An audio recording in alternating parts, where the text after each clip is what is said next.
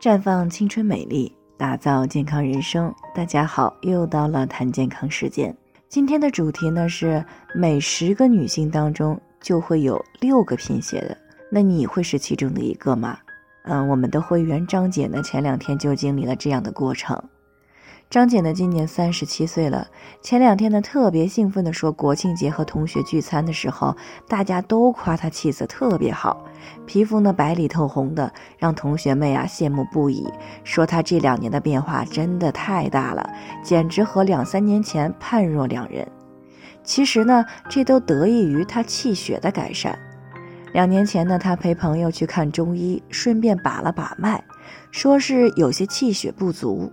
于是呢，他就去医院做了血检，结果显示没有贫血，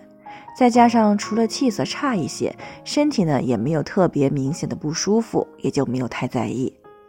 可是过了半年，他发现呀，他自己的月经开始推迟了，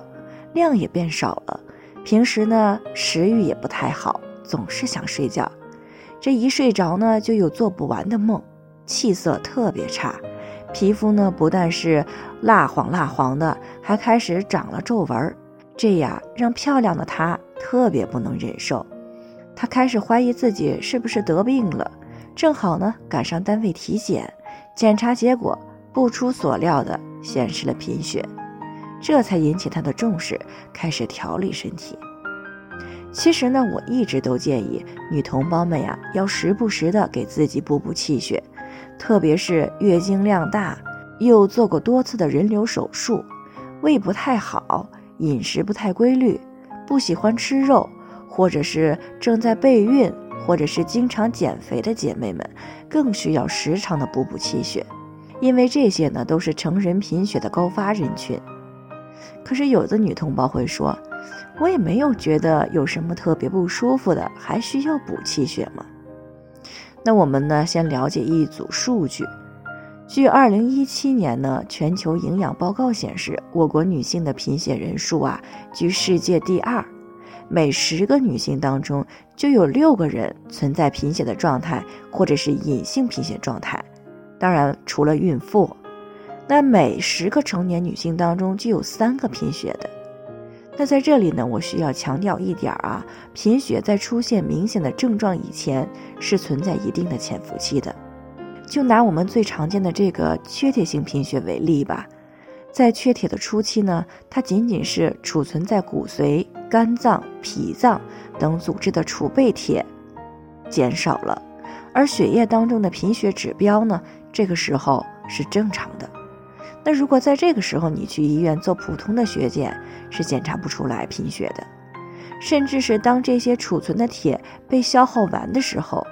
血清当中的铁降低了，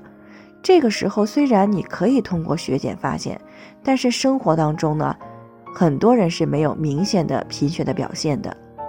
那么在这个阶段呢，是我们被称为隐性缺铁期，也叫缺铁的潜伏期。只有各项指标继续下降的时候，临床上呢才开始表现出轻度、中度或者是重度的贫血症状。所以说，一旦发现贫血，一般至少是持续了好几个月了，有的甚至是好几年了。那么在贫血的发展过程当中，身体就真的没有痕迹可寻找吗？那关于这个问题呢，明天我再来和大家进行。分享，最后呢，也是给大家提个醒，您可以关注我们的微信公众号“普康好女人”，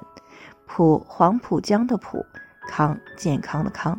添加关注以后回复“健康自测”，